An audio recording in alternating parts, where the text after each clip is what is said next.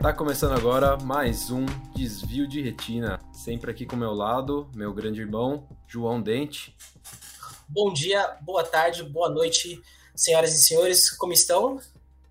É isso aí. Hoje a gente está aqui com, com dois convidados super especiais. É, o Léo e a Shell Spencer. Da, eles, eles fazem conteúdo lá pro Viajo Logo Existo. E aí, Léo, e aí, Shell, tudo bem? Fala, Vitor, tudo bem? Oi, turma, tudo João, bem? Tudo Prazer bem? estar aqui com vocês. Muito bom, é vamos isso, lá. Prazer é todo nosso. E antes da gente dar continuidade, João, solta aquele recadinho lá pra, pra galera. Recado importante, quem tá dormindo acorda aí. É, bom, se você gosta do nosso trabalho, se você admira as coisas que a gente faz, ou se você não admira, mas quer doar dinheiro mesmo assim, a gente está aceitando. A gente tem um, um, um site chamado Apoice, é bem legal, é um sistema de apoiadores, né? Para quem quer. A gente está planejando muitas coisas, a gente até falou na semana passada sobre ah, novos é, novas coisas que a gente vai trazer aqui para os episódios, a gente está pretendendo trazer algumas coisas para quem apoia o nosso trabalho, para quem quer ajudar a gente. Então, vamos lá. E se você, por algum motivo, não tem, não tem uma grana para nos ajudar e não tá e também assim não é o momento para você, curte, compartilha, mostra para seus amigos se você gosta do nosso trampo, que também putz, já ajuda demais. E é grátis, viu, gente? Não tem problema nenhum. Você pode fazer isso pelo aplicativo mesmo, é super fácil. Então, assim, se você, e se você quer saber um pouco mais, ó, vai na nossa descrição do YouTube. É, também se aproveita e se inscreve no nosso canal. Também na descrição do Spotify tem. Você pode em vários lugares, você já pode, vai poder ajudar, ver como você pode ajudar. E também, se você quiser que alguma pessoa esteja aqui conversando conosco, para a gente bater um papo e saber um pouco mais dela, manda aqui para a gente também, que a gente vai ser um prazer receber essa sua indicação. Valeu? É isso aí. E aí, Léo, e aí, Shell, como é que vocês estão? Estamos bem, né? Comparado com o momento difícil que a gente está vivendo, a gente está bem e estamos aqui em São Paulo. E, cara, ansiosos aí para que tudo isso se resolva, mas por enquanto fazendo nossa parte, reclusos e esperando as coisas melhorarem. É, é. isso. Eles não estão quase existindo, né, praticamente, né? Porque não tá podendo viajar, né? Vocês estão assim só subexistindo, né? Na verdade aí, né? Na verdade, como tem muito tempo de estrada, agora dá para viajar só nas ideias mesmo aqui, né? É, isso. E, tem bastante e... tempo para planejamento, né? Pelo menos. É, exatamente. Já, já foi em vários lugares ali pelo YouTube, Google Street View, né? Tem bastante lugar ali, né, pra ir. Viu, mas, mas fala uma coisa, eu sei, eu sei que é até meio clichê falar assim, ah, meu Deus, mas quando vocês se apaixonaram pelas viagens, né? Mas, porque assim, acho que todo mundo, quase todo mundo no mundo gosta de viajar, né? Eu tava conversando com um amigo meu sobre isso, assim, assim quem, quem tem a oportunidade, quem pode ir, todo mundo ama, né? Mas quando vocês se encontrarem, vocês falaram assim, não, nós vamos ser um, nós seremos um casal que vai viver de viagens, vai viver de, de tudo isso. Que, como que foi isso, né? Vamos, vamos começar do, do começo. Eu acho que não tem esse, não tem, acho que é legal isso, né? Hoje quando a gente olha em retrospecto, você fala, será que teve um dia que vocês olharam e falaram assim, vamos viver disso? Não. O que aconteceu ah. é que em 2013, quando a gente quer pôr uma coisa? Não, só ia falar, mas talvez o fato dos dois gostarem de viajar também nos uniu, né? É, mas é o que ele falou. Quem que não gosta de viajar, né? São coisas. tem quem não gosta, tem quem não gosta. Conheceu pessoas que não gostam, mas. É que não gostam? É, que não, não acho que não gostam muito da rotina, talvez. Não viajariam tanto tempo, mas assim, de férias, uhum. em geral. Não, tem, gente, tem gente assim. Hotel Fazenda, Hotel Fazenda, pensão completa, né? E aí vai, né? É, é porque essa, essas viagens não tem perrengue, né? Sei lá, tem o Rony Von, que é um cara que era lá da velha guarda. A gente foi lá uma vez dar uma entrevista para ele e falou: Cara, eu já viajei tanto que eu não consigo mais andar de avião, eu não consigo ir para o aeroporto, não quero, eu não quero fazer check-in. Ele falou: já fiz 300, 500 voos. Então, assim, é um cara que vai para o interior, é um cara que pega um carro. Então, assim, aparece um, um a Danilo Gentili também fala que odeia, né? Que viajou tanto pelo CQC que, meu, só de pensar de ir para o aeroporto ele já fica com raiva. Nossa. Então, tem, tem uns perdidos assim, uns casos assim. Mas acho que no nosso caso, os dois gostavam de viajar, putz, aí é a parte fácil. O que aconteceu? Quando a gente teve a ideia de dar a volta ao mundo de carro lá em 2013, aquilo surge como uma coisa assim, meu, é nosso, não vamos trabalhar disso, não vamos ver disso, isso é nosso, é meu e da Kel, entendeu? Uhum. É, o que acontece depois, e a gente pode entrar depois em detalhes, é assim, chega uma hora e fala, putz, eu quero continuar viajando e como duas pessoas de 30 anos de idade, eu quero trabalhar também. E olha, existe um jeito de fazer as duas coisas juntas. Então uhum. vamos, entendeu? Mas caiu muito mais no nosso colo. É, não, não confunda isso que eu não tenho esforço. Não teve muita coisa que a gente fez para chegar até que caísse no nosso colo. Mas foram uhum. muitas coisas que foram, putz, caramba, cheguei no lugar que eu queria. Que legal, vamos continuar assim, vamos, vamos fazer isso, vamos. As coisas foram acontecendo de uma forma muito legal. E quando a gente viu, a gente estava vivendo disso, entendeu? Caramba, não foi, foi, não foi uma coisa. Um processo natural. É, não foi tão forçado assim, tipo assim, ó, vamos planejar muito pra gente viver disso. Foi, tipo, foi acontecendo simplesmente, né? Não, acho que a, a, volta ao mundo de carro foi muito bem planejada. Hum. A ideia era, depois da volta ao mundo de carro, a gente ia voltar para o banco, para o mundo corporativo, onde eram as nossas carreiras. Vocês trabalhavam, vocês trabalhavam no banco, é isso? É, a gente trabalhava no banco. Gente, que coisa, né? Você vê lá o bancário lá, só planejando dar a volta ao mundo. Pinte o cérebro lá, pinte o cérebro.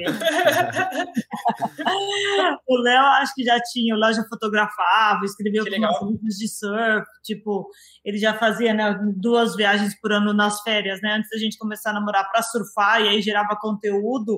Mas pensa, não era, não existia, né? Existia Facebook, mas não, o Instagram estava no começo, vai, quando a primeira matéria se escreveu para as revistas, assim, você pensar. Então, era uma coisa que ele fazia muito mais como um hobby do que como um plano de migração de carreira, vamos total, pensar assim. Total. Então a gente parte para a volta ao mundo de carro, e aí, óbvio, a gente estava falando de um contexto que é 2013, tinham dois casais no Brasil, talvez, que tinham feito volta ao mundo de carro, então a gente vai para essa linha. Todo mundo conhece muita gente pelo planejamento, mas porque não tinha informação. Então a ideia só era a gente compartilhar. Então, assim, ah, tem uma geladeira no carro. Tem onde comprar no Brasil? Não, não tem. Então, onde você compra? Por quê? Não é o famoso lá, quando eu comecei era tudo mato, né? não tinha informação, né? Não tinha muita informação, mas isso, isso mudou há pouco tempo também, né? Não faz tanto tempo que você tem informação, pelo menos em português, né? Em inglês, de repente, acho que até tinha, né? Mas em, em, português era pou, é pouca coisa, né? Mesmo em inglês tinham fontes limitadas, porque o perfil do cara que faz a volta ao mundo de carro, ele é pouco tecnológico. O cara fez justamente porque ele queria se des, distanciar, distanciar uhum. disso, entendeu? Você pega o inglês, o holandês, o alemão, sei lá quem quer que tenha feito, o cara fez porque ele trabalhava às vezes no escritório e falou, pelo amor de Deus, aqui não está conectado com a minha essência, e o cara fica três, quatro anos sem tocar no computador, só vivendo a vida. Então isso também se reflete em menos informação. Aí assim, um escreve um livro, às vezes faz uma outra coisa, mas hoje tem um pouco mais. Hoje, na verdade, em português tem muita coisa, em inglês também, mas na época não tinha nada, tinha dois, três livros, aí você meio que tem que adaptar. Um cara que fez uma viagem até o Alasca, aí você pega o que. Você aprende alguma coisa com aquilo, outro que fez assim. Uhum. Pois isso é muito é. legal, né? Porque vocês, é, foi essa evolução da, da, da tecnologia e do conteúdo também, né? Vocês pegaram bem essa época que às vezes o YouTube também estava, acho que começando nessa época, né? Não tinha muita coisa, não tinha muito conteúdo, não tinha os, os blogueiros que tem hoje aí por aí, fazendo blog de tudo e documentando tudo, né? Essa... As plataformas existiam, né? Não existia a massificação do conteúdo, Sim. né? No YouTube existia, Instagram existia, Face, mas assim, é essencial você fazer uma cobertura diária da sua viagem. É... Uhum. Ah, cara. Um vlog, né? É, um vlog. E tinha uma ousadia da gente ter largado os dois trabalhavam no mercado financeiro e de repente largar tudo e nunca tinha acampado, a gente nunca tinha dirigido, sei lá, o dia de São Paulo até a praia só, tipo, ir pro Rio era uma coisa impensável, de repente a gente vai dirigir 140 mil quilômetros ao redor do mundo, morar no carro. morar num carro. no carro. Isso, isso é muito louco. Tipo, vocês pensaram nisso de repente, falando, não, vamos abandonar tudo, vamos largar e vamos, vamos pegar o carro e vamos, vamos por aí. Ou, ou porque por causa do estresse, ou vocês simplesmente, ah, não, quero viver uma experiência nova, vamos planejar, vamos se organizar e vamos. Essa é a notícia triste, porque as pessoas sempre querem que a gente fale, não, a gente odiava o banco, a gente adorava o banco. a gente adorava o trabalho, adorava o banco. Ah, justo. É mais uma questão assim, o Brasil em 2013 estava bombando em termos tava de mesmo. crescimento e tudo mais. Uhum. Então, a gente tinha, na época, eu tinha 27, lá tinha 29, Uhum. Três anos fora, eu volto com 30, meu, você se recoloca no mercado, tá tranquilo. A gente não tinha filhos, É, então, meio que foi mais uma conjuntura ali. que a gente olhou e falou: a hora é agora. Se a gente não for agora, a gente vai ter mais promoções. Daqui a pouco vai vir um filho e aí, de repente, a gente não vai. Mas, mas, mas tinha. É inegável que, de alguma forma, tinha. Isso eu estou refletindo agora. Cada vez que me perguntam isso, às vezes eu venho com respostas diferentes. Eu acho que também tá, vai evoluindo na forma. Claro. Que... Eu acho que é o autoconhecimento, né, também, né, né Léo? Você vai, você vai se descobrindo conforme o tempo, vai entendendo que tinham certas coisas, né? Você vai falar que com todo esse discurso nosso que a gente gostava e não sei o quê, e mesmo assim a gente saiu, é, mas é porque tinha alguma coisa que estava provocando a gente de querer conhecer mais, de eu tinha acho que uma não era uma insatisfação, mas existia um, um auto, uma autocrítica de assim, caramba, eu trabalho aqui das 8 da manhã às 8 da noite, cara, eu ganho muito bem, eu tenho uma vida muito confortável, faço tudo que eu quero, vou onde eu quero, blá blá blá. Mas e aí? Eu uhum. queria um algo a mais, eu queria, acho que, um, um desafio. desafio né? e, e aí, quando eu vi que eu podia viajar o mundo de carro, fotografando fazer um desafio, né, cara? Pô, não é qualquer um que fala assim, vou sair de São Paulo e vou até a Austrália, né? Vou até o outro lado do mundo. E como uhum. que vai ainda? Não, eu vou dirigindo. Hoje eu acho, cara, loucura, tá ligado? Mas, mas são coisas que, que, que, que, a gente começou a olhar e se apaixonar, que acho que no fundo é o verdadeiro motor, né? Porque a gente largou muita coisa para trás. Muita é. coisa. Eu acho que vem aquela sensação que você deve ter pensado, assim, na minha visão, né? É, tipo assim, você pensa, é só isso, né? Tipo assim, é só isso mesmo a vida, né? É, a vida vai ser trabalhar, construir uma família, tal. Tem pessoas que tá tudo bem, tem muita gente que é muito feliz desse jeito, que vai ser muito feliz, vai conquistar muitas coisas, vai ser feliz, mas tem pessoas que são inquietas, né? Que querem mais, tipo assim, conhecer outras outras pessoas, outras, civiliza outras civilizações, né? Porque assim, Cultura, a gente a gente fica dentro, todo mundo tá dentro da nossa bolha. Hoje, lógico, com a internet você consegue ver muita coisa. Mas é, é, que nem você olhar de fora a internet, o Brasil, alguém olhar um brasileiro fora, fora de fora, aqui pela internet. Você não vai entender que, qual que é o Brasil real, quem são as pessoas reais. Só você tá lá num vilarejo, sei lá, na Mongólia, aí você vai descobrir quem que, é, quem que são as pessoas de verdade lá, né? Eu acho que a gente sempre sai dessa inquietude, né? Quem é inquieto, né? Putz, preciso, quero conhecer, curioso, né? É, mas, mas, mas eu acho que é, é filosófico agora, né? A gente ficou mas aquilo que o falou, eu acho que tem um ponto, que era a gente queria o desafio, a gente tinha uma inquietação, que eu acho que é uma boa palavra, mas pelo menos do meu lado não tinha uma insatisfação. Uhum. Tanto que o mais difícil foi abrir mão da minha carreira, porque eu vim morar em São Paulo com 15 anos, sozinha, tipo, já estava morando, né, minha mãe sempre, minha mãe falava isso, falava, caraca, a gente abriu mão de conviver como família para você ter um futuro melhor, agora você vai abrir mão de tudo? Simplesmente morar com esse cara num carro? Não, isso é legal. Vamos, vamos entrar nesse assunto. Vamos entrar nesse assunto. E, e como que foi para a família de vocês quando vocês informaram, né? Porque ninguém tá pedindo permissão mais, né? quando vocês informaram, como que foi a reação das, por exemplo, a, a gente já sabe de uma parte, mas e da outra? Como que foi assim? Todo mundo aceitou bem? Eu falou, vocês são loucos, vocês estão colocando a vida de vocês no lixo. Não sei o quê. Meus pais são lidam de uma forma muito madura assim com, com isso tudo, né? Sempre sempre aqui em casa as coisas foram construídas, né? Nunca foram impostas, então sempre teve muito diálogo. Então assim, quando quando eu dividi com eles, né, o plano que a gente tinha de quase 10 anos de banco, de largar, de para morar num carro, aí eles como pais atentos fizeram perguntas, né? Mas e aí, como é que é isso? Como é que é? Que nem vocês estão fazendo, mas como vocês vão cruzar o oceano? Como é que vocês vão Onde vocês vão dormir? E depois? Não, pô, a gente tem um dinheiro guardado, não sei o quê. Então, assim, te, te, teve muita confiança do lado deles, que eu acho que é onde eles acertaram, que a gente não ia fazer aquilo para ser uma roubada. Nem para é, morrer, né? É, é claro que, assim, era um projeto de três anos e, cara, vamos voltar, a gente é novo, a gente vai se recolocar, a gente vai se reinventar, ou vai fazer o que a gente fez, vai criar um projeto que, que proporciona que a gente tenha uma vida saudável, confortável, é, é, então, assim, acho que do, do, lado dos meus pais foi muito mais acompanharem de perto como a gente construiu tudo isso, um processo quase de um ano, e por estarem próximos fisicamente, eles são de São Paulo também, foi mais fácil. Acho que o mais difícil é sempre, sempre foi para a mãe da Raquel, que está no interior, ela está é no Mato Grosso do Sul, então acaba que não consegue estar tá tão próximo, não consegue entender tão bem o que estava acontecendo. Acho que tem esse lado de que a Raquel saiu de casa muito cedo para vir para São Paulo para buscar um, um caminho mais sólido de, de, carreira. Então, depende, pô, com 20 e poucos anos, que a mãe às vezes olha e fala, pô, é uma criança ainda, vai, normal. A mãe fala, ah, tem muita, tem muita coisa. ah, vou largar o banco, um banco americano, uma carreira executiva, uma posição boa, ganhando bem, uhum. muito de coisa, para ir morar com um cara que ela conhecia há dois anos e pouco, e, meu, essa cara que eu tenho. É...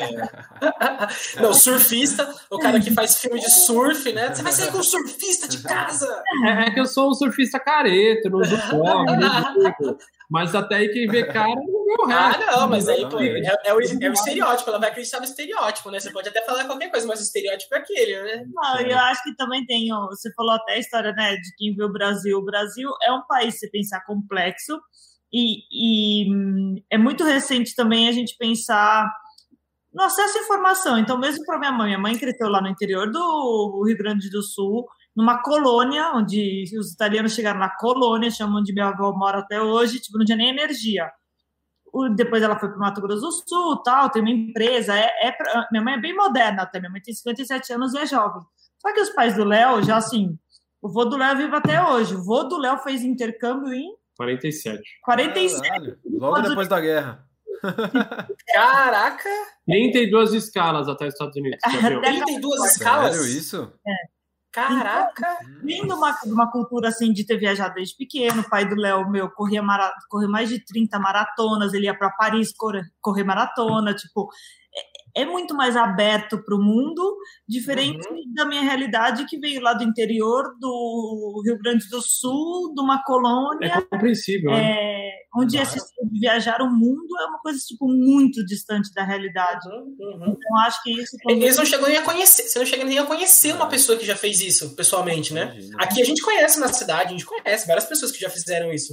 É. Mas assim, você conhecer alguém lá, não conhece, não, não faz parte da realidade, né? Exato, é isso. Então, acho que isso também reflete um pouco nesse medo e nessa ansiedade, que é normal, né? Tem razão. Total. E, e na prática? Uhum. Eu quero saber como é que foi essa viagem na prática, porque assim, um, do, um dos meus sonhos de vida é ter um. Eu não sei se vocês foram de motorhome, né? Eu acho que vocês foram com um carro um pouco menor é, menor. É, ah, foi uma Sant, um Santana, um Santana 2.0, muito bom, aspirado, álcool, álcool. Nossa, imagina se for álcool, você chega no lugar do mundo, não tem, né? É, tem essa ah, também. Com ar-condicionado. Esse tinha ar-condicionado. O acordador aqui, ó, acordava cedo. Eu acordava mais cedo. Tinha que, Raquel ligava, tinha, tentava ligar tinha que esquentar no bafo é. o, o, motor, né? Senão não vai. Então, eu queria saber na prática como é que foi, porque um dos meus sonhos é pegar um motorhome e sair viajando por aí. Assim, claro que eu não, não pretendo fazer isso na loucura também, mas eu pretendo planejar de certa forma. Mas eu queria saber como é que foi na prática, os perrengues e, e tudo que vocês passaram aí na, na é. viagem. Como foi para sair, né? Acho que primeiro é isso, para sair, porque assim, você precisa de uma série de autorizações para ir em determinados países, né? Assim, como que foi para vocês saírem? Beleza, vamos sair, vamos ir para cá, depois a gente vai para lá, consegue uma autorização aqui e ali. Não, a verdade é mais simples do que vocês estão imaginando. Tem carro? Acho que só foi. Vocês têm carro? A gente tem. tem eu, tenho. Eu, eu não tenho. Se tiver ficado no nome de vocês, é só apontar, na, é só apontar na fronteira lá. é, na verdade, assim, pô, para chegar na Índia, você precisa ter uma para entrar na Índia tem que ter uma autorização, para entrar no céu você tem que ter uma autorização. Mas você está tão distante é impensável você gastar tempo e recurso no Brasil pensando nisso, porque você não sabe nem se você vai chegar no Uruguai. E, de novo, se, se precisa de uma autorização para entrar na Índia, por exemplo, para brasileiro, também vai precisar para alguém que está lá perto, para um paquistanês ou para um, sei lá, um queniano. Então, quando você chegar lá no Quênia, você resolve isso, entendeu? Hum. É muito mais fácil resolver os problemas desses países quando você está próximo do que quando você está longe. Hum. É. E tem embaixada em todo lugar, né? Assim, o Brasil é. é um país muito tranquilo assim com outros países, né? É bem representado diplomaticamente, mas com todo respeito aos amigos embaixadores, secretários, diplomatas, eles não estão lá para resolver esses problemas. Então, assim, uhum. chegar e falar assim, eu tô passando fome, fui roubado, não sei o que, esses caras te ajudam, ó, eu quero voltar para casa, não tem como, eles te ajudam, mas te fala assim, olha, tô dando a volta a um monte de carro, não sei o que, normalmente esses caras têm outras coisas para fazer, acaba que ele não pode te dar. É, até porque eles não uhum. sabem a regra do país. Você vai ter que sempre falar com a embaixada do país, entendeu? Quem sabe a regra uhum. é o indiano, não é a embaixada ou consulado brasileiro. A embaixada do Brasil sabe sobre as regras do Brasil. entendeu? Uhum. Então, entendi, então, entendi. Eu nisso. O que, se você uhum. falar de um visto para a Austrália, quem vai te resolver isso é o consulado australiano, a embaixada australiana, não a brasileira. Uhum. Então, você sai do Brasil, na verdade, é muito mais preocupado nos países próximos, né, cara? Tanto é que a gente saiu de São Paulo. Vamos lá. Era um projeto de três anos e meio, a volta ao mundo, passar por 70 países, dirigir cento e poucos mil quilômetros mas nós saímos com tudo mapeado em termos de país que nós queríamos ir, como é que a gente ia fazer. Então, assim, tinha um desenho macro, mas micro mesmo, detalhado, tinha os primeiros três meses. Que era sair de São Paulo, descendo, ir até o Chuá na Patagônia, subir pelo Chile, mais ou menos até o Atacama. Isso aí é o que tinha desenhado, assim, onde dormir, camping, é, GPS, as coordenadas.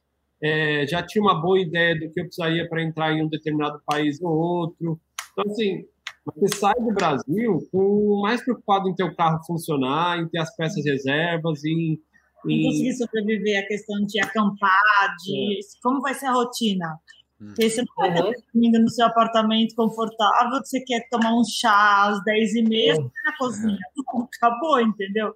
É, assim, uhum. tipo, é mais, eu acho que essa sobrevivência de rotina do que ah, do que documentação e a parte burocrática, eu acho. É, assim. é uma analogia. E, e, você tem, e, você tem, que pegar peças, né? Você tem que, vocês, tem, vocês levaram peças, então, a mais do carro? Ah, Aliás, que carro que era? Vamos começar com uma Land Rover Defender, 110. Certo, certo. Já certo. foi escolhido... Ah, precisa ser uma grande, né? Precisa, não tem jeito, né? Ah, cara, só ter um carro confiável, só ser um carro que quebre pouco, Precisa ser um carro uhum. com pouca tecnologia para que qualquer pessoa possa consertar, porque você não vai poder levar numa Land Rover. Não adianta você sair com uma Range Rover último modelo e você chega lá na cidade de Yubiupoca, na, no, no, no Peru, e quebra. Aí o cara fala, ah, precisa de um computador moderno. Ninguém vai saber. Mas você tá com um tratorzão, que é a Defender, ela quebra, uhum. fica num lugar onde conserta ônibus, os caras dá, meu, pega um chiclete, cospe, Dois arames. E, e, te, e, teve alguma dessa? Tem, não, não teve várias. Com quatro anos quase viajando. Então a gente quebrou o carro no, em Belize, que é a América Central, o alternador Marrocos. do problema. Quebramos no Marrocos, Marrocos, quebramos em Berlim, quebramos na Índia. Então, assim, tem várias situações. E aí é o que ele falou, João. A gente acaba levando peças reservas para justamente tem algumas que é tão difícil você encontrar que é mais fácil você ter e achar alguém que só saiba instalar. Hum. E só tenha né, disponibilidade de colocar, você só paga a mão de obra. O, o, alternador era um caso. Muita gente falou, o alternador da Defender, ele tende a dar problema. Então a gente sai do Brasil com o alternador reserva e... Não, não saímos com reserva, não. A gente ganhou na Califórnia reserva. Não, mas qual que a gente arrumou O cara arrumou só. Ah, tá bom. Aí a gente foi com ah, não. Na... Não, a gente tinha um reserva. Ele só arrumou, não precisou pôr o reserva. Tá a gente ficou com o reserva até o final da viagem. Pode ser, verdade. Então, é... Você leva umas peças, mas também não dá para carregar outro carro, né, cara? Senão você vai puxar outra Defender, né? Para levar tanta peça. Então, é, mesmo que a gente falava, ah, tem que levar dois steps. A gente falou, meu, vamos levar um, tipo, e segue a vida, porque tudo é custo, tudo também você vai ter que pesar. Pensa, um carro que tinha 3 toneladas. Assim, tudo, né? Já não tem, ele já não tem uma aerodinâmica muito boa. Uhum. Tipo, se você ainda só vai sobrecarregando o carro, vai ficando pior. Então, tudo você vai colocando na conta e tentando balancear. O que, que a gente quer ter? Ah, quer ter um tanque extra. Uma coisa que é relativamente cara. Ah, a gente quer ter um tanque de água. Não vai ser água potável, mas, pô, numa emergência tem uma água ali. Então, é, os armários, os né? armários né? né? a barraca. E aí a gente foi montando de acordo com o que era prioridade, sempre balanceando esse custo-benefício, né? Caramba, e vocês dormiam em barraca normalmente, assim? Faziam o acampamento fora do carro ou vocês acabavam dormindo dentro do carro? Não, tinha uma, tinha uma, uma barraca, em cima do carro. Quem, quem, ah, quem... Eu já vi isso, eu já vi isso. Quem tiver um telefone na frente, aí só de estar viagem logo existe no Google, a primeira foto que vem é uma foto nossa, o carro, a barraca aberta, uma foto que a gente fez uma revista na época. Então, é, a barraca ficava sobre o carro e era uma cama até confortável. Uma... Melhor que muito hotel da América Latina. Né? É, é, nosso edredom, nosso travesseiro, assim. A gente dormiu, a gente dormiu muito bem, cara. Não, não foi um problema, não. Gente, mó legal. Tava quase fazendo um churrasco aqui, pô. Você tá vendo aí a foto? Eu tô, eu tô vendo aqui. Olha que cara de novinhos vocês. Oito anos se passaram. Completa oito anos semana que vem desde a nossa partida. Oito anos? Oito anos. E vocês foram que vocês, da partida? A partida. E aí, desde então, vocês não pararam mais de viajar? Não. São 127 países desde então visitados. Quantos países tem? Quantos países tem? Conhecidos pela ONU, né? São 193. É. Uhum. É. Mas assim, vocês foram algum hard, assim, tipo assim, vocês não foram aqui, tipo, meio, sei lá, Síria, é, Coreia do Norte, vocês passaram por esse país, vocês entraram? É, cara, vamos lá. Tem, eu gosto de brincar. Sim, fomos, posso te falar alguns, mas é interessante que tem os que são hard mesmo e os tem os que parecem hard, eu acho. Eu acho que quando você falou uhum. Síria, cara, você fala assim, guerra, né? Damasco, agora já tá bem mais tranquilo. É. Você vai para Damasco, que é a capital, eu acho ok. É mais difícil. Falar assim, fui para Alepo, lá em cima, falo, pelo amor de Deus. Você vai para o Iêmen hoje, qualquer lugar do Iêmen eu acho extremamente hard. Mas você vai para a Coreia do Norte, e nós fomos em 2016, eu acho que dá para gente falar um monte de coisa, perguntem o que vocês quiserem, mas é muito mais tranquilo. Eu achei muito mais tranquilo do que muitos países. É mais tranquilo que Honduras, talvez, é, né? Em termos de segurança, que, sei lá, a pessoa talvez pense é. em América Central e. Lá, lá acho que ninguém pensa em fazer um crime, né? Na Coreia do Norte. Ninguém tem muita coragem de fazer um crime, né? A pergunta, a pergunta é assim. Você prefere para um país onde você está de boa e você pode ser assassinado, roubado, você prefere ir para um país que te fala, ó, não fa se você não fizer nada, não vai acontecer nada com você, se você respeitar as regras. Pô, é mais fácil sobreviver, eu acho, na Coreia do Norte, por esse ponto de vista, do que você uhum. sobreviver em Honduras, que tem uma das maiores taxas de mortalidade. Caramba. Mais, né? é, de, de assassinato para cada 100 mil habitantes. É, vocês falaram verdade, por exemplo, na África, né? Tem muitos lugares ali na África, acho que, não sei, o Iêmen na África, não sei, não tenho certeza. Oriente Médio. Oriente Médio. Oriente Médio. Mas, por exemplo, ali na África tem vários lugares também que são, são locais de conflito, né? Não, mas de, entre povos, né? Conflito, conflito mas, sim. Conflito é, conflito, conflito é complicado. Conflito mas, é complicado. mas, mas tem uma coisa, a gente sempre bate nessa tecla que é, pensa, quando as pessoas falam do Brasil ou da Argentina, eles falam Brasil e Argentina. Não falam América Latina. A África tem 54 países. Sim. A gente, ficou, uhum. a gente visitou 14 16, países, eu é, acho. 14, e assim, foi super tranquilo. Muito mais tranquilo do que América Latina. Então, acaba que tem lugares, óbvio, em guerra. Então, República Central Africana é um país do norte da África, centro, a Líbia. Central da. Centro da África. A Líbia está em guerra. Então, mas, assim, se a gente separar um pouco, que, né, quando você está muito tempo na África, então tem a parte do sul da África, o leste da África, a África francesa, a África... É, a África do Sul é muito desenvolvida, né, pô? A África do Sul é, pô, gigante, né? Joanesburgo, né? Porra, não, sim, mas... São Paulo muito mais bonita, às vezes, em alguns lugares, né? É, mas muito perigosa. É mais famosa no Brasil, a África do Sul, porque eles investiram muito dinheiro aqui no marketing, mas você vai para Namíbia, uhum. do lado que é um país que faz fronteira, ele é muito mais tranquilo, a criminalidade é muito menor. Se você vai para Botsuana, então, que também Nossa. é um país que faz fronteira, tem N índices que são melhores que o Brasil, Até tem menos Ruanda. corrupção, aí tem um monte. Então, assim, é uma viagem também entrar nesse. Que legal. Nesse mas eu acho assim, hoje, infelizmente, a, de uma forma generalizada, a América Latina é mais complicada do que qualquer outro lugar no mundo, para mim. Ah, Léo, mas tem país em guerra. Não, país em guerra é guerra, você, você separa. É, você não vai para lá, né? Você não, não vai para lá direito, assim, você vai passar é no máximo. Porque a gente não considera o Brasil em guerra, mas 70 mil assassinatos por ano mais é mais do que na Síria, entendeu? É. Que está em guerra. Então, no final, acaba Caraca. que a gente se acomodou com a violência, assim, é uma coisa meio triste, mas... É que a gente tá no BR aqui, a gente já, já é daqui, a gente nasceu aqui, a gente sabe o que, que vai rolar. Então, então, todo mundo fica esperto, né? Você, tá, você não pode ficar de bobeira, né? Então, assim, brasileiro saiu, saiu pro mundo, o cara já tá meio vacinado, né? Ele já, já manja, pô, não pode ficar dando bobeira. Aí você vai o alemão sair pro mundo, o norueguês, o cara da Finlândia vai dar a volta no mundo, o cara vai assustar e vai voltar pra casa. A gente aqui vai, vai pra frente, filho. Não, é não, não, mas é o contrário, é o contrário. Eles não têm noção. Ah, é. A gente vai é, viajar sim. e a gente vê perigo em tudo. Uhum. Então a gente fala assim: não, não vou sair à noite, tá morto, eu não vou nem sair isso aqui, fica louco, vamos, mano, né? fica tudo precavido. Já chegou o alemão? Ah, mano, não, Só você vai, lá né? com ele, não sei o quê. Aí o cara sai, mete. Bora ficar bêbado num bar, bora ficar bêbado num isso. bar, chega, deixa aqui. A gente paga, é isso. é isso. A gente vai mó assim, não, pô, tá louco, vou entrar nesse bar e vou ser roubado. O alemão não entra, paga a cerveja, é roubado e ainda acha que foi legal. então, eles não, eles não têm um filtro, né? É, é que normalmente europeu tem mais essa. geralmente os europeus. Eu não conheço uh, uh, todos os povos do mundo, mas eu conheço bastante europeu e eles têm muito essa, essa pegada de viagem, assim. É. Eles, tipo, trabalham para viajar. Inclusive, tem um amigo meu irlandês que ele, o cara, tipo, trabalha um ano, viaja outro ano. Trabalha um ano, viaja outro ano. Ele é nessa pegada, não tá nem aí. Ele vai para os lugares, mete a cara, já veio aqui pro Brasil e vai viajar para vários lugares e não tá nem aí também, só vai se enfiando, vai entrando, vai conhece os locais e vai que vai. E, e Vitor, isso se reflete um pouco até no que a gente falou da história da África. Eles, desde os anos 50, a gente conheceu um monte de gente de, meu, 60 anos, não sei o quê, que ele falava, meu, meu pai vinha de carro da Inglaterra até o Quênia.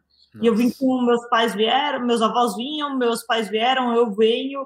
Então tem essa cultura não só da viagem, mas inclusive de desbravar muito a África. Hum. Então, assim, hum. camping. A gente hum. acampou super bem na África, porque tem muito camping. Você chegava nos parques, o Léo adorava ficar olhando, as, porque antes de entrar no parque, você olha, você tem que preencher seu nome, o país tudo mais.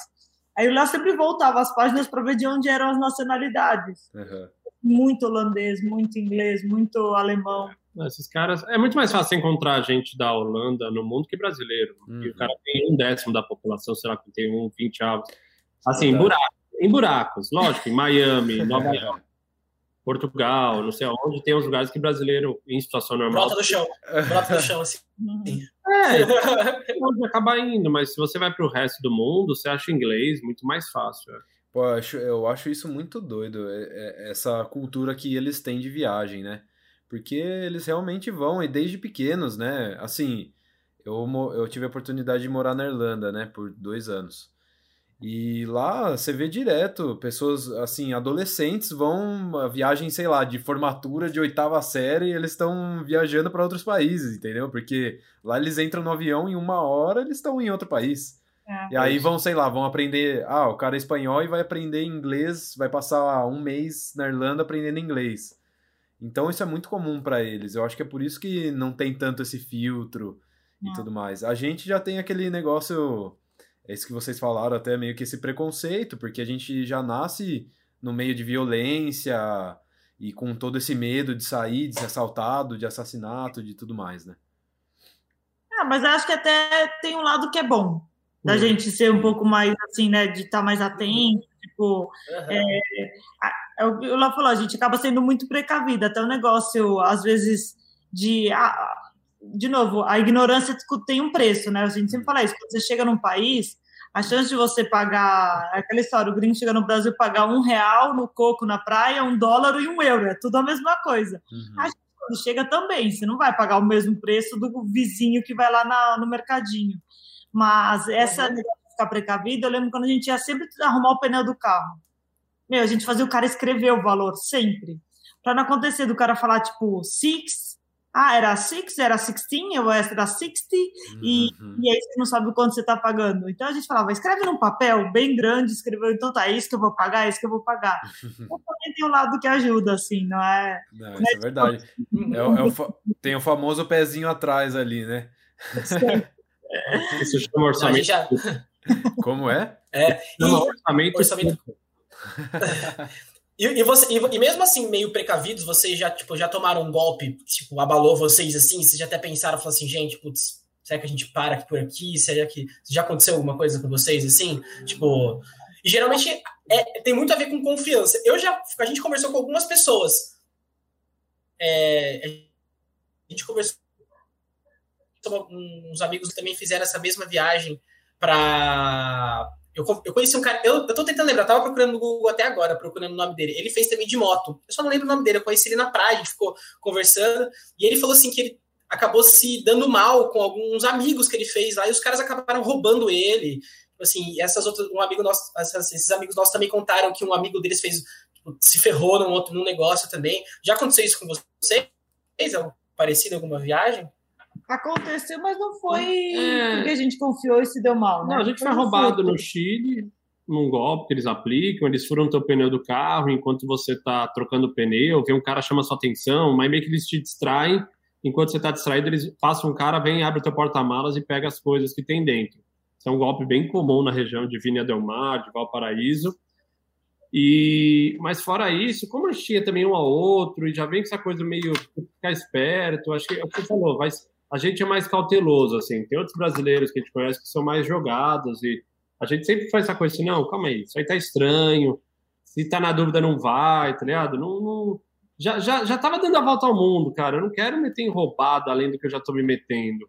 Então, nunca teve. Mesmo quando a gente foi roubado, a gente não chegou a pensar em desistir, eu acho que teve na Índia, que na Índia o carro quebrou e não foi uma questão assim de roubada, foi uma questão de cansaço físico, de estar num país onde estava difícil é, de dirigir, estava difícil de comer, estava num lugar muito isolado, o carro quebrado, não tinha peça, o dinheiro meu sendo drenado por um monte de coisa que dava errado, aí eu, com, eu com infecção alimentar. Caramba. Acho que uma hora disso tudo, uma parte assim, porra, acho que vou parar, eu preciso descansar, sabe? Tanto é que depois que a gente passa isso, a gente vence, passa a Mianmar, quando a gente chega na Tailândia, que pra gente era um porto mais seguro, gente fala, meu, cara, que animal, comida boa, barato, o país é limpo, é seguro, a gente ficou, tipo assim, extasiado. Uhum. É, foram três meses que a gente, isso é começo de 2016, foram três meses que foi puxado, todo dia no desafio, mais do que só dar a volta ao mundo. É, então, você, uhum. acha, você acha que é, é é, isso de vocês terem ficado extasiados aí foi mais pelo, acho que pelo perrengue que vocês passaram antes, né? Você acaba é, saturando tanto, né? Você, puta, tô passando perrengue, isso aqui não vai, tá complicado. Aí quando você chega num, num cenário um pouco melhor, tudo fica lindo, né? É você não tem nem tempo para ficar. Às vezes, cara, você tem que resolver os problemas da viagem, você nem tem tempo para refletir que você tá no perrengue. É. Porque se você gastar energia com essa reflexão, você não resolve o problema. Então, você é obrigado a ser muito focado na, na resolução, resolução, cara. Como eu vou resolver? Prático, né? Tem que né? ser prático. Vamos na prática, né? É, mas às vezes a, ser prático, eu acho que são coisas que a gente tem bem prático, é direto, são coisas que a gente tem de características. Chega a hora que a peça não tem. Onde eu vou comprar peça? Cara, comprar peça na Inglaterra. Então, mas eu compro na Inglaterra, eu compro no Brasil mas vai dar tempo de pegar, quem vai consertar isso, que dia que eu tenho que sair do país que vai vencer meu visto, não dá para renovar, quantos quilômetros eu vou ter que dirigir, é tantas variáveis que você tem junto, que aquilo ali te estressa, aquilo lá te cansa, e você, de novo, hoje quando eu olho em retrospecto, eu falo, meu, eu tava morrendo ali. Morrendo. Os vídeos no YouTube do Léo na Índia, o Léo tá meio verde, assim. Vaga, assim, Mas... Não, é, é, morrendo... Tô adorando a Índia. Tô adorando ele. eu falo, eu, eu, sou bastante crítico, assim, a, a, tem uma proposta clara porque você quer ir para a Índia. Não vá simplesmente que você viu uma novela e achou legal, porque... Não, não vá de carro, principalmente. se, for, se for de carro, dá uma revisada antes de entrar na Índia, é isso? Não, cara, não vá. não vá de jeito nenhum.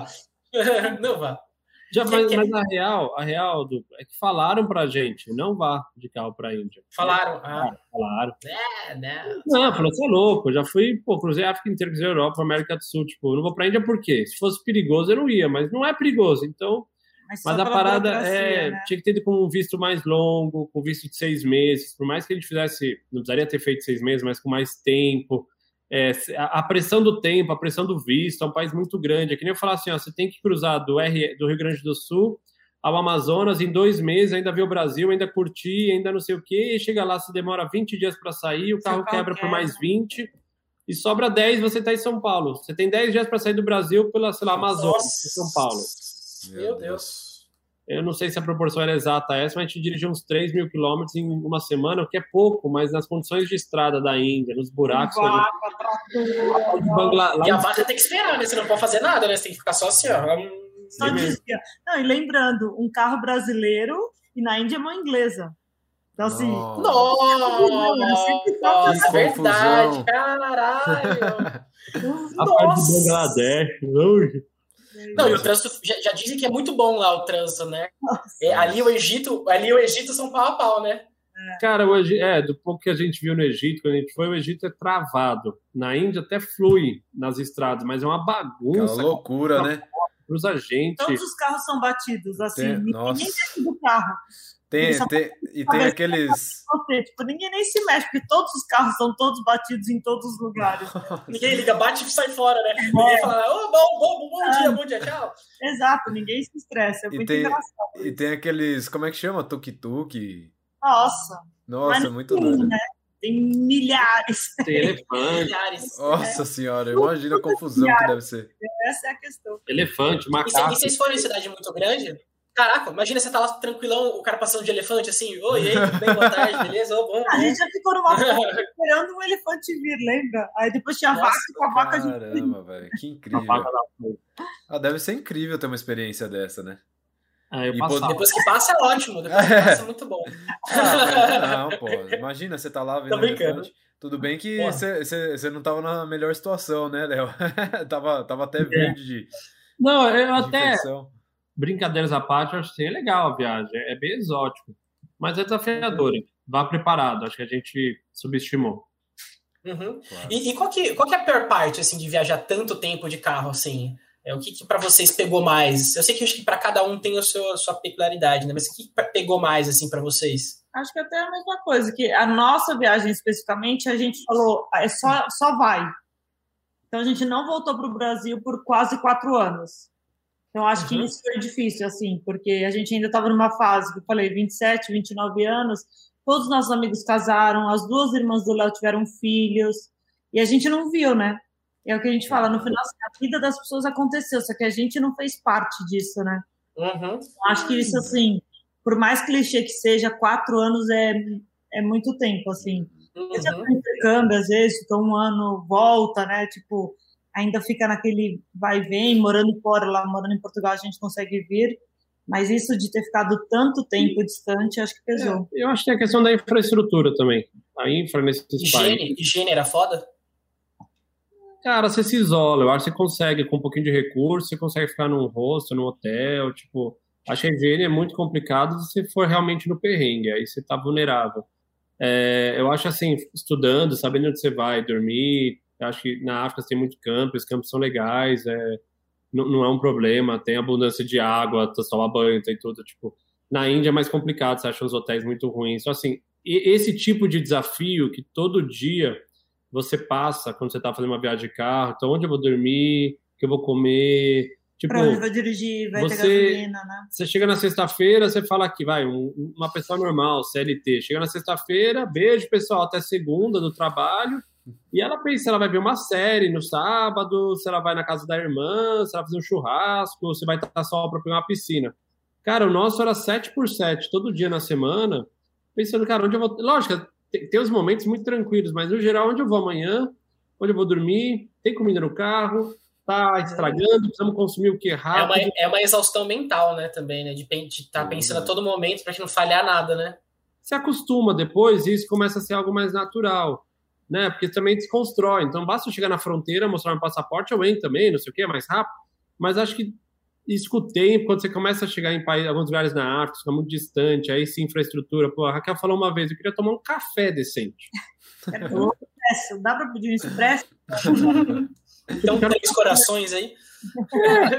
É, é, assim, um lugar que você sente que você não seja surpreendido, que você pede um café e vê um negócio que você não entende. Falou que na Itália o café é muito ruim, né? Fala que lá eles tomam um café meio, meio ruim, eu ouvi falar. Ah, cara, na eu, eu acho que não. Na Itália, é. Nossa, é um equívoco, é. café pra mim é da Itália. Eu acho que é um equívoco, porque assim, eu acho que no caso que a gente falou, é, talvez não era o gosto do que ele gostava, porque, ah, o cara vai nos Estados Unidos, eu, eu não tomo café, mas assim, sei lá, vai nos Estados Unidos, toma aguado, uhum. você vai na Itália, pô, mas a Itália você pega as maiores marcas de café, ele Lili, O café lá. foi inventado na Itália. Não. O café foi inventado. Não, é, mas expresso, você pensa... É, eu, ouvi, eu ouvi um podcast sobre café e os caras estavam falando que geralmente o brasileiro vai, vai para lá, para Itália, e acha o café ruim da Itália. É, mas, mas aí talvez é gosto, que o cara, o cara gosta de tomar curto, chega lá é, e toma. É, é muito relativo, né? É. qualidade de grãos e de, de, de máquina, os caras são as melhores. Se você for em qualquer padaria decente de São Paulo, a máquina possivelmente é italiana. Uhum. É, é, a máquina de queimar, de, de moer grão é italiano. Uhum. Ah, o café foi achado na Etiópia e Itália tem uma relação é. próxima com, com a Etiópia, aquela região. Então, assim, se os caras estão zoando o café agora, não sei. Mas uhum. é, é, falar que agora o café é o pior alimento do mundo. Só que faltava, agora é a vez do café. É, né? Agora a vez do café. Eu acho difícil o café é uns países que tomam com borra.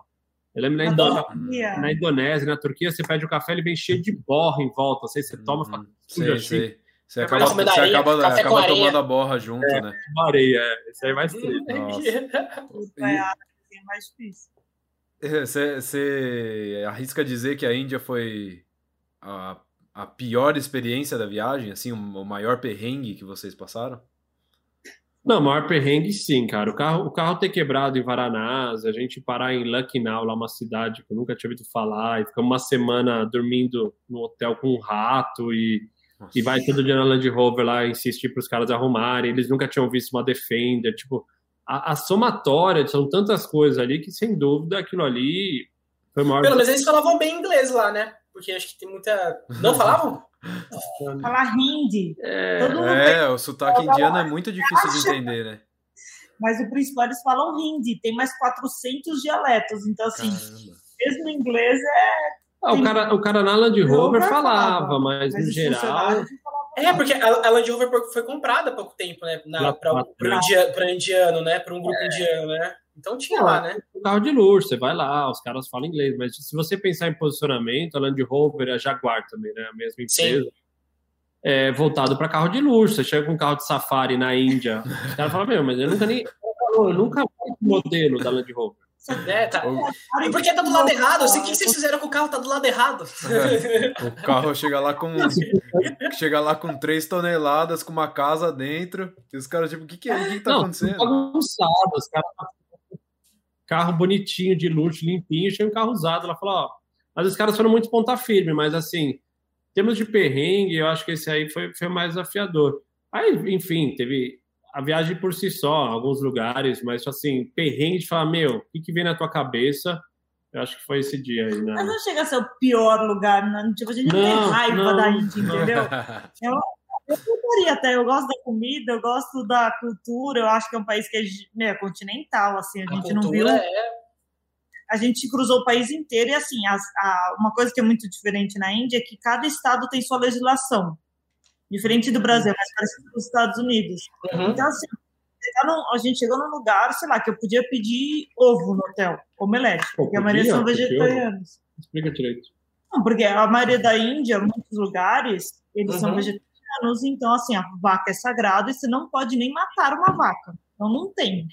Uhum. Mas às vezes tem ovo, você pode comer. Não tem é, derivado de Galinha, galinha, vezes... galinha, porco, eles também não comem? Não, depende. então, depende de onde você tá. Mas uhum. aí, de repente, você cruzou a fronteira de um estado que você nem sabe, aí você está dirigindo, você saiu de São Paulo e entrou no Rio. Aí uhum. você para no lugar e pede uma omelete. Aí o cara quase desmaia, porque você pediu uma omelete porque ninguém come ovo, entendeu? Então... Não, ninguém come nada de animal. Ninguém come nada que venha de nenhum animal nesse estado. Acho que ela está falando de Gujarat. Não pode comer nenhum derivado vivo. Pode comercializar, né? Então você só come. São veganos mesmo. É você não pode pescar, então você come, meu, tudo que sai da terra. Então, meu, o cara uma vez falou. Você não pode país... pescar? Não, nesse país, nesse estado nesse não. Estado, não. Caraca! É, um cara uma vez perguntou assim pra gente lá em Mumbai, falou, perguntar um negócio pra vocês, no hotel, tudo, falou, olha, vocês comem vaca lá no país de vocês? A gente falou, ah, come. O cara quase desmaiou. bem, bem, vem aqui, bem, vem cá, eu também. Esses pessoas, esses dois estão me deixando meio mal. É cultura, né, cara? Fala é pro inglês que come coração de galinha aqui, o cara também desmaia. É isso. É verdade.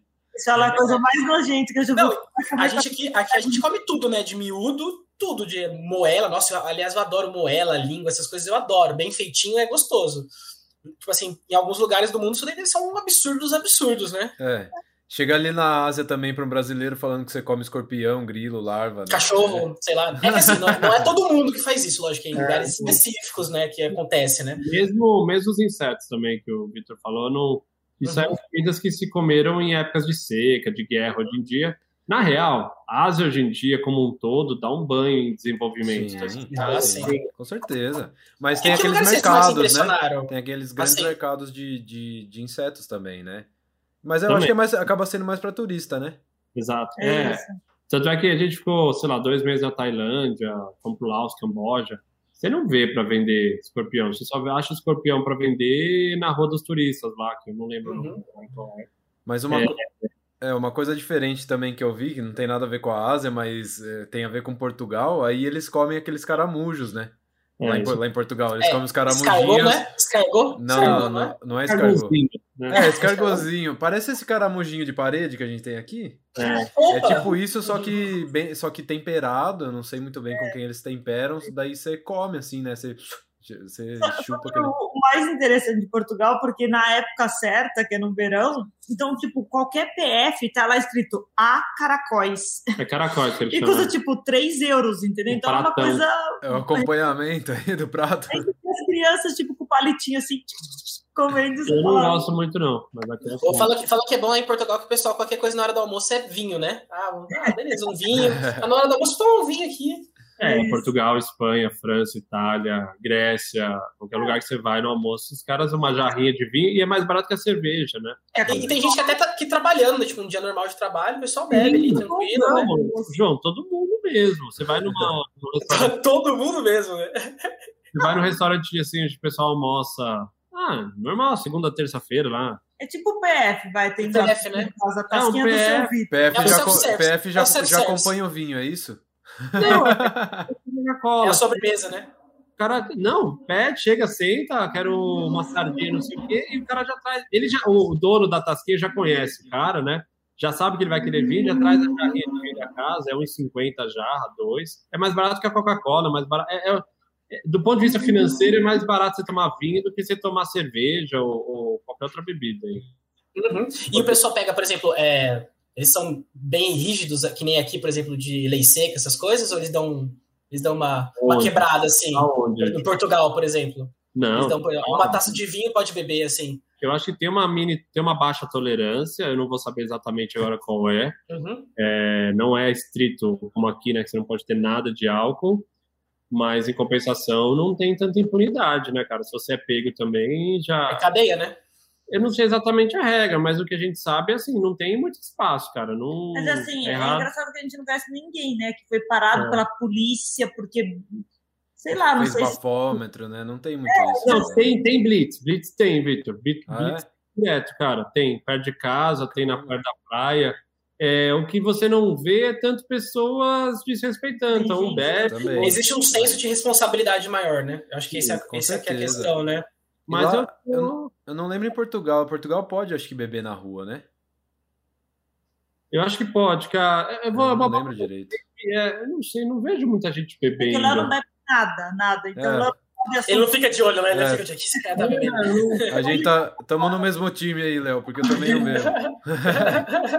um mas como ele dirige, ele que não bebe, então assim, é, é uma preocupação. Eu nem, eu nem presto atenção nisso, cara, Sim. mas eu sei que na Irlanda você não pode beber na rua, não né? Pode.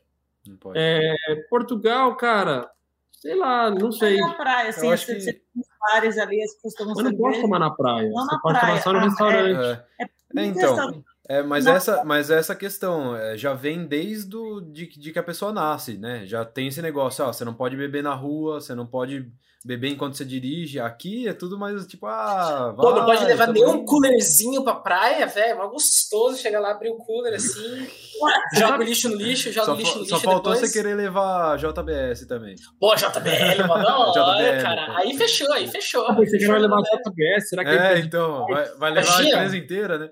Internacionalizado, o negócio vai ficar louco agora. Mas sabe uma coisa que eu acho que Portugal ainda poderia ser mais avançado, como a gente também, acho que a Irlanda já tem, é que não vende bebida alcoólica no mercado. Vende naquelas lojinhas de bebida. Eu não lembro na Irlanda. Na Irlanda vende. Mas eu sei que vários, na África do Sul, eu sei que assim, na Austrália também, você só vende na loja de bebida. Então, do lado do mercado, anexado, tem a loja de bebida. E lá só entra maior de 18 anos. Uhum. Porque você pega aqui no Brasil, então vamos porque eu tenho um filho de 5 anos, eu vou lá no, no mercado comprar, eu compro uma cerveja para mim, supondo. Cara, o filho já vê, já vê que é uma coisa, aí ele já olha, vê as outras bebidas. Oi, bebida é bonito, né, cara? Você vai naquelas partes de bebida, aqueles. Tem umas coisas azul. atenção, né? Umas coisas azul que parece kriptonita lá, verde. Você fala, pô, quando eu for mais velho, eu quero beber isso. Então, acho que isso é uma coisa legal também, se separasse. Mas, de novo, mais ortodoxo, né? Um jeito meu mais é, seguro.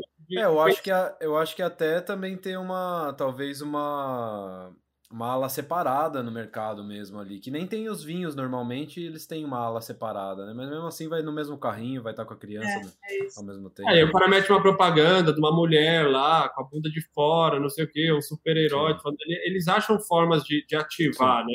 Sim. Se você uhum. no ambiente, cara, menor de 18 anos não pode entrar. É, até porque, até porque a propaganda de bebida ainda é legalizado, né? Que nem de cigarro eles proibiram, mas bebida ainda rola solto, né? Na TV é, aberta. É, mesmo a gente viu na Noruega, lembra? A gente, uma amiga encontrou a gente, a gente no mercado, tipo, 8 e 5 para passar no caixa, comprar é. um vinho.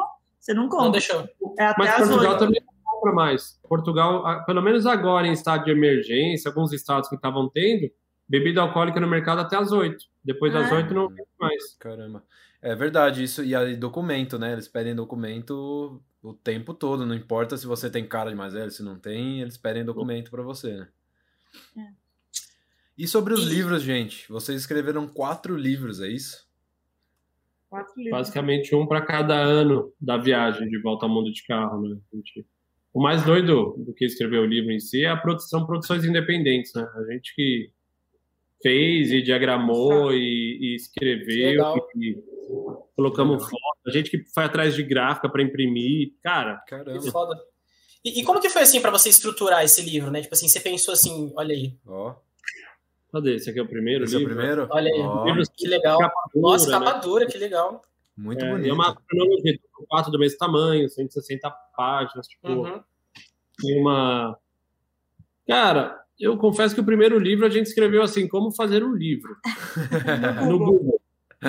Só que só tem um problema, a gente já tinha feito o um financiamento coletivo e já tinha levantado a grana, e agora eu tinha que fazer. é isso, né? Mas e o material? E o material? Tipo assim, você, você, como você, você tava tudo no YouTube, você tinha vídeo, você tinha gravado áudio, você tinha um diário, sei lá, um diário você escrevendo algumas coisas que você gostava e depois você pegou isso como base, como foi? Foi na mente mesmo? Ah, tinha tinha muita fotografia já, né? Eu São sempre fotografei. Fotografia, né? Eu sempre fotografei, então o foco sempre foi fotografia. A gente tem um blog com 500 posts também, então tinha muita coisa escrita. É, o YouTube é até interessante, a gente começou focado em YouTube e, cara, banda, subir vídeo no YouTube era um problema para quem filmava em Full HD naquela época. Uhum. Tanto é que a gente, eu lembro, eu no Rio Grande do Sul, pra você ver, não estava muito longe de casa à noite, acordar de madrugada para ver se. Hoje você sobe um vídeo no YouTube, para, depois você manda o mesmo arquivo, ele continua de onde estava. Uhum. Antigamente, se parasse, se a internet caísse, tinha começado do zero. A gente começou uns três meses fazendo vídeo, depois a gente falou, nem morto, eu não vou mais fazer vídeo. Eu tenho, eu tenho subido vídeo agora, daquela época, são conteúdos que eu nunca usei, mas. Então, assim, a gente tinha muita coisa de fotografia, tinha muita coisa escrita, e aí, lógico, fazer um plano. Como é que vai ser o livro? Não dá para uhum. falar de tudo. Vai ser mais voltado em fotografia. A gente tem um amigo que pô, faz lindas pinturas em aquarela e convidamos ele para fazer umas ilustrações. Aí juntamos as ilustrações. Mas é meio que invenção, cara. É uhum. Invenção. Falar, ah, João, Vitor, vocês têm que fazer um livro aí daqui 60 dias tem que estar na minha mão. O dinheiro tá aqui, o dinheiro tá aqui, né? Aí, mil reais se vira. Uhum. Aí, aí você fala, meu, agora tanto é que você vai pegar o primeiro para o segundo, você vai pegando os livros, eles vão melhorando. Claro. A diagramação. Com certeza, com certeza, né? A forma como a gente lida com o espaço, a foto menor, deixa espaço em branco, os textos. Mas agora que, como a gente já fez outras edições, a gente acabou corrigindo, mas você pega as primeiras edições dos livros, é, é, não é tosco, cara, é bonito, mas assim, tem, tem coisas que a gente fala, nossa, meu. nossa, por que, que eu fiz assim, né? É, é, que nem, é que nem a gente vê 20 episódios atrás do nosso do, do, podcast, a gente vai falar assim, que merda, vamos apagar isso daqui. não ficou legal, não ficou legal. o primeiro para evoluir, né? É, eu, eu até brinco aqui com a, com a minha namorada e falo assim: hoje esse é o melhor podcast até agora. Amanhã a gente vai fazer um melhor.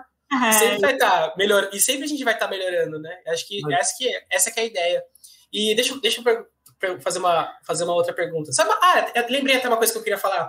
Eu, eu acompanhei por muito tempo, eu sou, eu sou do marketing, né? Eu sou, sou formado, eu faço, trabalho com marketing digital e tudo mais. E eu acompanhei por muito tempo a Dani e o Paulo, não sei se vocês conhecem, vocês conhecem eles.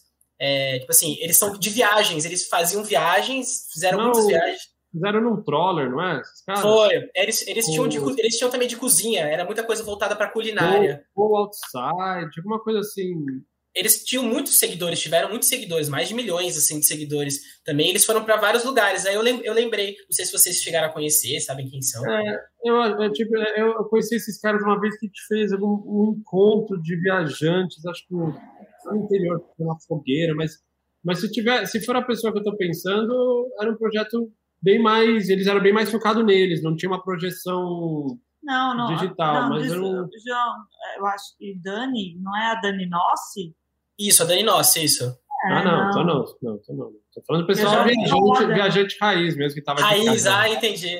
Ah, acho que é um pessoal mais, mais focado, acho que esse pessoal é mais focado no business, né? Eles transformaram num business mesmo, isso, Acho que é eles mais iam pras marcas e tal, né? Acho que é mais voltado pro, pro, pro lifestyle. Acho que o que eu tava pensando era o cara que dava volta ao mundo de troller lá, vivia. Não, acho que não deram, acho que não deram volta ao mundo, não. Só se for em alguns países mesmo, sem perrengue. mais We Love, esses caras que estão criando conteúdo bonito, mas focados em destinos específicos. Meu, maravilhoso. Mas é outra pegada. Tipo, ah, meio, meio uma coisa que já funciona há muito tempo, tipo, o Globo Repórter, né? Tipo, é, é uma pegada meio assim, né? Que chega lá, fala do, do país, A fala da linguagem, é muito- a linguagem que esse pessoal, esse pessoal tá usando a Dani é mais bonita, a linguagem, como produz, é mais moderno. Eu acho é, é tão legal quanto o Globo Repórter, mas acho que é mais bonito visualmente. Uhum. É, muda, né? E você surfou muito, Léo, pelos países afora? Muito menos do que eu imaginei, Vitor. Ah, é? É. Acho que, cara, não sei quanto você, se você surfa ou não, mas assim, é, a sensação que eu tenho pro surf, você tem que estar mais de. Estar na praia mesmo, no sentido, tem que estar lá um tempo, 10, 15 sim. dias. Não adianta eu falar assim, ó, Vitor, vem cá, pega a prancha, surfa meia hora, vai embora. Tipo, É, não, É pô. foda. Chega lá, não tem onda, por exemplo. sim. Então, assim, no primeiro ano eu surfei bastante na América do Sul, na América Central. É, depois, quando a gente na Europa, cara, você tem que escolher. Você vai ficar só na costa da Europa ou você também vai lá para o centro, vai para a Hungria, vai para não sei aonde. Uhum. É, aí você começa, pô. Depois eu surfo, entendeu? No sentido, eu gosto de surfar, mas, pô, tem uma opção de poder conhecer, sei lá, a, a Hungria, lá, não sei aonde. Falar, meu, melhor ir lá, depois eu vou para a Croácia, melhor ir para a Turquia, e depois você surfa. E Uhum. na África, a mesma coisa, e na Ásia. Ah, só em Bali. você Em fez Bali, não. é. Nossa, eu tava, eu tava tem um documentário muito legal que acho que ganhou até o Oscar, né? Que é o Professor Polvo, professor alguma coisa, né? Ele acabou de ganhar. E é, e é na África do Sul, eles mostram o mar lá. Nossa, que, que lugar maravilhoso. Falam que a, a costa ali da África é um dos, dos mais lindos, assim, do mundo, né? Em questão de mar, né? Não sei pra é- surfar, né? É a África do Sul, especificamente. É África do Sul, eles estão lá na África do Sul. Os caras são abençoados, mas parece muito com a gente. assim, Tem muita região parecida com a gente aqui no sul do Brasil. Uhum. Até porque tá Uhum. latitudes mais parecidas. Uhum. Mas não, é, é um país com, com, com uma parte de costa muito bonito também, sim, sem dúvida. Fria, mas é muito fria, tem tubarão branco, tem que ficar esperto.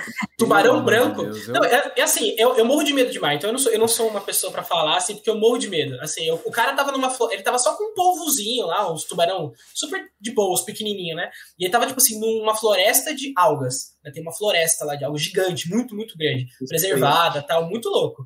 Eu não teria coragem nem fodendo, nem por dinheiro. Eu teria, nem se o cara me pagasse pra estar ali, eu eu estaria. Porque assim, É? eu não, não é porque eu não acho bonito, eu acho lindo, mas eu morro de medo, assim, tipo, de pisar em alguma coisa, alguma coisa não sei. Eu acho assim, eu não sei se é um medo ou se é um respeito. Porque o mar, você que, pô, o Léo é surfista sabe, né? é É uma imensidão, né? O negócio pode te tragar a qualquer momento ali, né? Dependendo Pra de onde você morrer é estiver, né? muito rápido. É, não tem a brincadeira, é assim, Rapidinho. É só um é três minutos sem ar, três dias sem água, não, três dias sem comida e três semanas sem água. É muito pouco, cara. Você errou ali, bateu a prancha, desmaiou, deu merda. Acabou. ficou até tarde no mar de tubarão. deu- é, Tipo, lógico, não, não- se você tem experiência, se você surfa, você entende um pouco melhor, mas para muitas pessoas, basta não dar pé já é suficiente para o cara estar em risco, né? Então, tem que respeitar, cara. É, é o que você falou, acho que eu respeito, né? A, a- todas as vezes que a gente estava sentado vendo um pôr do sol, vendo um nascer do sol, vendo uma cena bonita na praia, a gente sempre falou disso. A gente é tão pequeno. Se você quiser saber o quanto sua opinião é irrelevante, enquanto você não é importante para a humanidade, enquanto você não. Você é só uma pessoa passando por aqui por 80 anos, meu, olha para o mar, porque aquilo lá tá lá. É mesmo os animais, tipo, se você olhar, tipo, sei lá, são animais né, pré-históricos que estão lá. Então, assim, é, eu acho que a palavra respeito faz muito sentido quando a gente fala do mar. Com Uhum. certeza. E, você, e, vocês se, e vocês sentiram muito isso nessa, na viagem de vocês? Eu gosto, eu gosto dos papos filosóficos. Tipo assim, esse desprendimento do ego, assim, vocês sentiram um pouco isso? De, de você entender a, realmente o que, que você é para o universo? Da conexão que existe? Eu não sei se eu entendi, mas que a gente tentava, a gente tentava. É, entender no fim das contas, acho que não vai dar para entender, mas. É, mas, tipo, você sentia uma coisa assim diferente? É, assim, é... Eu acho que também tem uma questão que a gente sempre discutiu muito: é a, a, gente é muito. A nossa cultura aqui, né, falando de Brasil, e a gente é muito cópia da cultura americana, e a gente tem muito uma coisa dos estereótipos e rotular. Ah, essa pessoa é é isso, aquilo, né? Pronto. Não, definiu. o chinês é sujo, o indiano é uhum. o alemão é frio, é. tipo. Então, o que a gente tentou muito trabalhar é isso. Então, assim, a gente teve uma oportunidade na China de falar com uma guia formada, que falava inglês, que estava guiando a gente, né? Assim, você pensar uma, uma chinesa moderna, né? com formação, nada, não sei o quê. Bem. Exato. E ela nunca tinha ouvido falar de, do, de Jesus Cristo. E tudo bem, entendeu? E ela nunca... Caraca, que louca, ela nunca tinha ouvido falar? Não, ela não sabia quem era Jesus Cristo. Nem a gente falou do Papa, do cristianismo. Caraca!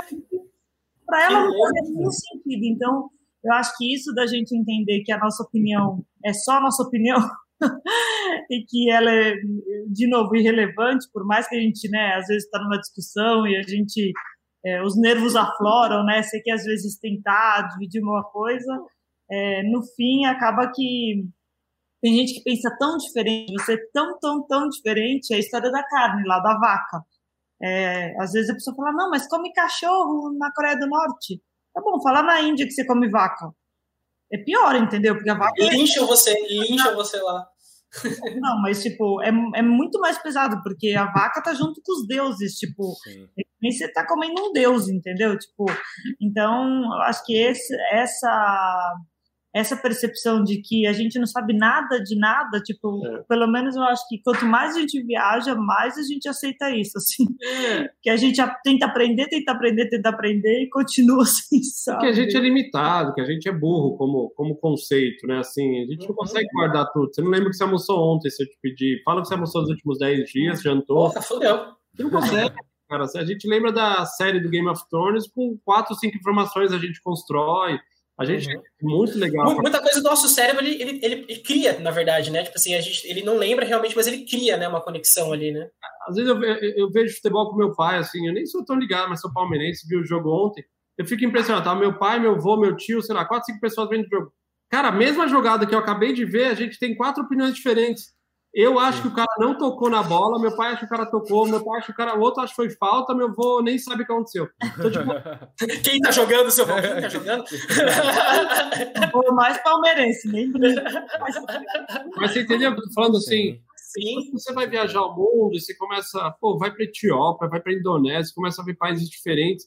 A gente não sabe nada no Brasil, a gente não sabe nada de religião. E fala o Brasil generalizando, assim, que a gente sabe que a Indonésia é o quarto maior país em população, com um país muçulmano, e como as pessoas são, e, ah, e acho que muçulmano vai explodir, tipo, sabe, a gente põe tudo no mesmo bolo, então viajar como a gente viajou, e não só dar volta ao mundo de carro, mas as viagens de avião, cara, é um banho de água fria para você falar, cara, eu sou só um espectador disso aqui, eu não sei nada e, e, eu dou meus palpites, mas eu dou meus disclaimers que, olha, é o que eu vi. Você pode, é a história do café. Eu, uhum. pô, eu sempre ouvi falar bem do café da Itália, mas, pô, de repente o cara foi para uma região que o café lá é feito diferente e eu não vou te falar que você está errado, eu só vou falar uhum. que eu uhum. nunca vi. Então, acho que o viajar como a gente viajou, cara, ajuda ajuda você a entender um pouco mais que você está aqui para aprender, ajudar e... Que tem várias versões da verdade, né? Isso que você falou, são várias perspectivas daquilo que é verdade, né? Assim, o que, que, realmente aconteceu, né? O que, que, realmente é isso mesmo, né? Não é, não é você que está levando para o seu lado, talvez, né? Hoje é... em dia mais do que nunca, João. Hoje em dia com as fake news é muito impressionante. Assim, você chega e eu deixo cair essa caneta aqui. Aí um fala assim, o Léo jogou a caneta, o outro fala, o Léo deixou cair. O Léo fez isso porque a caneta é preta, o Léo não sei o quê. Léo jogou a caneta um da esposa. Né? Tipo assim, o negócio assim. É, é, verdade. Se fosse branco, ele não fazia. Tô falando, cada um é, tem uma, uma, uma, narrativa. uma, narrativa. né? É, eu acho que é por conta das bolhas, né? Principalmente da internet, né, cara? Todo mundo tá dentro de uma bolha tão fechada ali de, um, de vida, assim, que as pessoas às vezes não conseguem abrir a cabeça para o resto que tá acontecendo, né? Eu acho que existe uma ansiosidade das pessoas em querer falar. E às vezes elas deviam escutar mais. E... Em querer padronizar e rotular tudo também, né? É que nem toda a gente tem opinião. Uhum. Assim, ou dar opinião sem achar que está contando a. Olha, Victor, eu acho aí que essa guitarra que você está tocando é uma Ibanez, não sei o quê, pô, eu acho uma boa guitarra. Mas eu não sei se é a melhor. Eu não vou falar, pô, essa é uma Ibanez, é a melhor, é a modelo Steve Vai, não sei o que, que animal. Não, pô, uhum. eu tô vendo a guitarra, eu só acho que é, tipo, tô vendo esse captador, tipo, cara, deixa claro que você pode ter uma opinião, mas que você também tá, pode estar errado, uhum. entendeu? Uhum. Vai falar, não, pô, você to... não, tem nada a ver, pô, vamos construir junto, não estamos para combater o tempo todo. É. As pessoas confundem opinião com fatos, né? Acho que esse que é o problema, né? As pessoas acham que a, que a, que a opinião delas é a verdade absoluta. E, elas, e, e tem gente que tem a necessidade de dar opinião em tudo. Né? Tipo assim, velho, se você não entende do negócio, você não precisa dar opinião naquilo. Tipo, sei lá, você não entende de política. Por que você vai querer ficar dando opinião de política? Você não entende. Porque cara. ninguém entende também, né, João? É, também ninguém entende. É, você, você, botou, você botou. Esse é o ponto. Esse é o ponto. religião. Porra!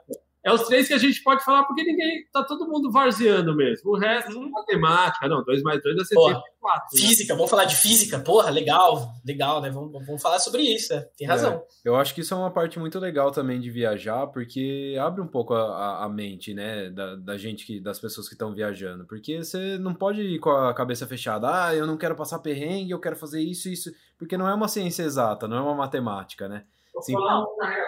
E no final, é, é história de estar aberto, também é, a gente fala, tem que ir com o coração aberto, porque senão também você vai ver é só o que você quer. Mesmo quando a gente foi para a Coreia do Norte, tinha, tinha um menino do grupo, assim, a maioria era americana, isso era o mais engraçado. Então, assim, do grupo, sei lá, de 70, sei lá, uns 40 eram americanos.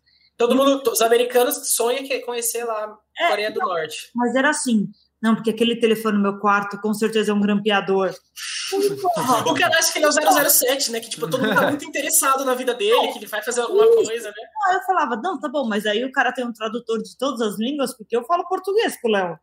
Então o cara vai ficar alguém traduzindo que eu e o Léo estamos falando no quarto em português, você, o outro alemão. Tem uma telefonista fumando um cigarro assim Sim, e ouvindo é. o que você está falando. Mas, né? É, então, na cabeça dele deve ter uma pessoa de cada país ali no, na, na corrente, tipo, ah, agora eu preciso de você para traduzir para mim. É isso. Então, assim, se você também quer ir para algum lugar só para confirmar o que você já acha sobre aquele lugar, então, assim, meu. Vai se ferre, é. vai se ferre, Ou, vai se ferre, né? O pessoal quer ir pra. Claro, sua opinião não precisa nem ir, entendeu? É. O, pessoal, o pessoal quer ir para confirmar o que tem certeza, né? Nem o que acha. Né? Não, é isso. E a gente falava, tanto que eu, é um, os nossos vídeos da Coreia do Norte são os mais vistos, porque a gente foi muito com o coração aberto. E todo mundo falava, vocês não podem nem entrar. E a gente falava, meu, a gente entrou. Não, não tem energia. Não, tem energia. E as pessoas ficavam muito bravas, porque as pessoas ficam assim, vocês são comunistas. Nossa, eu fui 20 vezes para os Estados Unidos, você não, não fala é que eu sou capitalista. E eu para a Coreia do Norte, eu sou comunista. Tipo. Ah, é isso. Até se você for ver a religião é. deles e o sistema econômico. Qual é a religião deles lá? Eles, é, eles acreditam no líder, né? Eles chamam de líder supremo. Que é, tipo assim, é, meio deus, assim, meio faraó, vamos dizer assim, né? Um negócio meio então, faraó, né? As pessoas, tipo, o cara, porque ah, eles foram invadidos pelo Japão, e o Japão, quando invadiam os outros países, os caras eram muito do mal, assim, espada, uhum. estuprar, todo mundo arrancar a cabeça. Então, quando o cara vem e liberta eles do Japão, eles falaram, meu, é Deus, entendeu? Porque todo o sofrimento que o Japão estava causado acabou. E até no sentido assim, ah, não, ele que fazia chover para a gente poder ter comida. Caramba. Então criou-se essa lenda. E aí eles têm. A gente tem até um livro de, né, que eu trouxe, uns livros da Coreia do Norte, chama é, Juki, é o que eles acreditam, que esse sistema, esse, um sistema econômico junto com essa crença de que ele que tem o poder de salvar aquela população e tudo mais. Mas isso é a história que foi contada e as pessoas é um país fechado e se acredita nisso, né? É. A, a, condição como um todo é deplorável da, do país é, como um todo. de liberdades, né?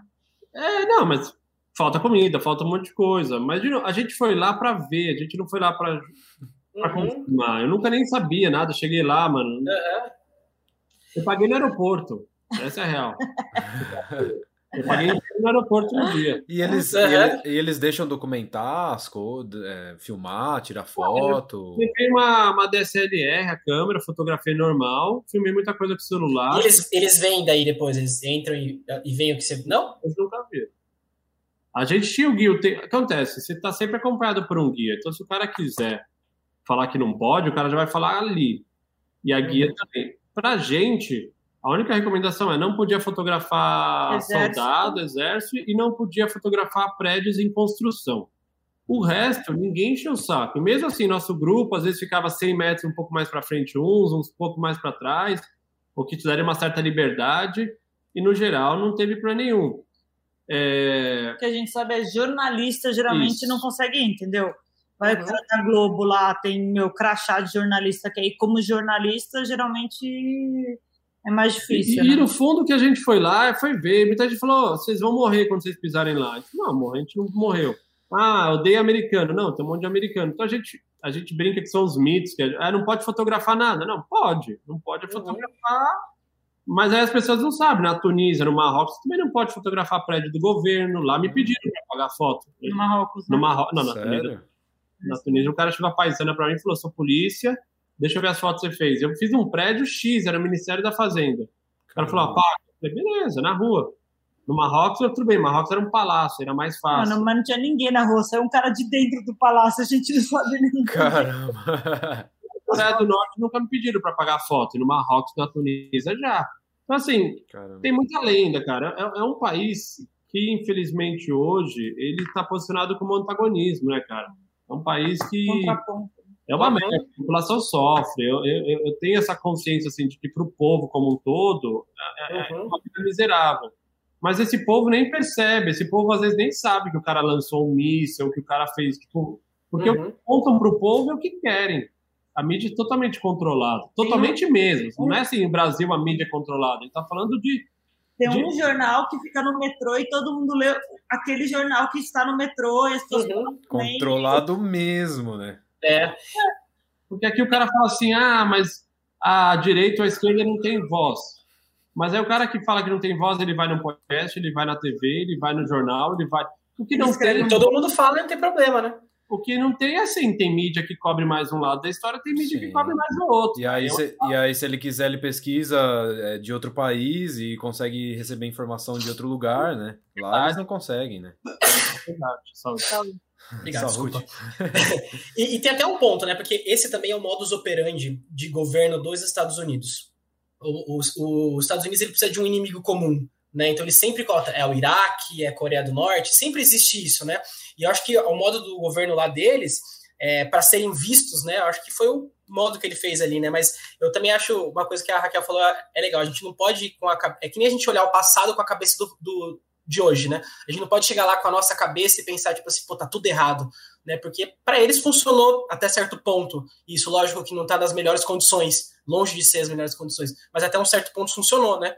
Para saírem da morte ali dos japoneses, né? Ah, eu acho que na guerra sim, João, mas acho que esses caras já podiam ter entendido que o modelo deles.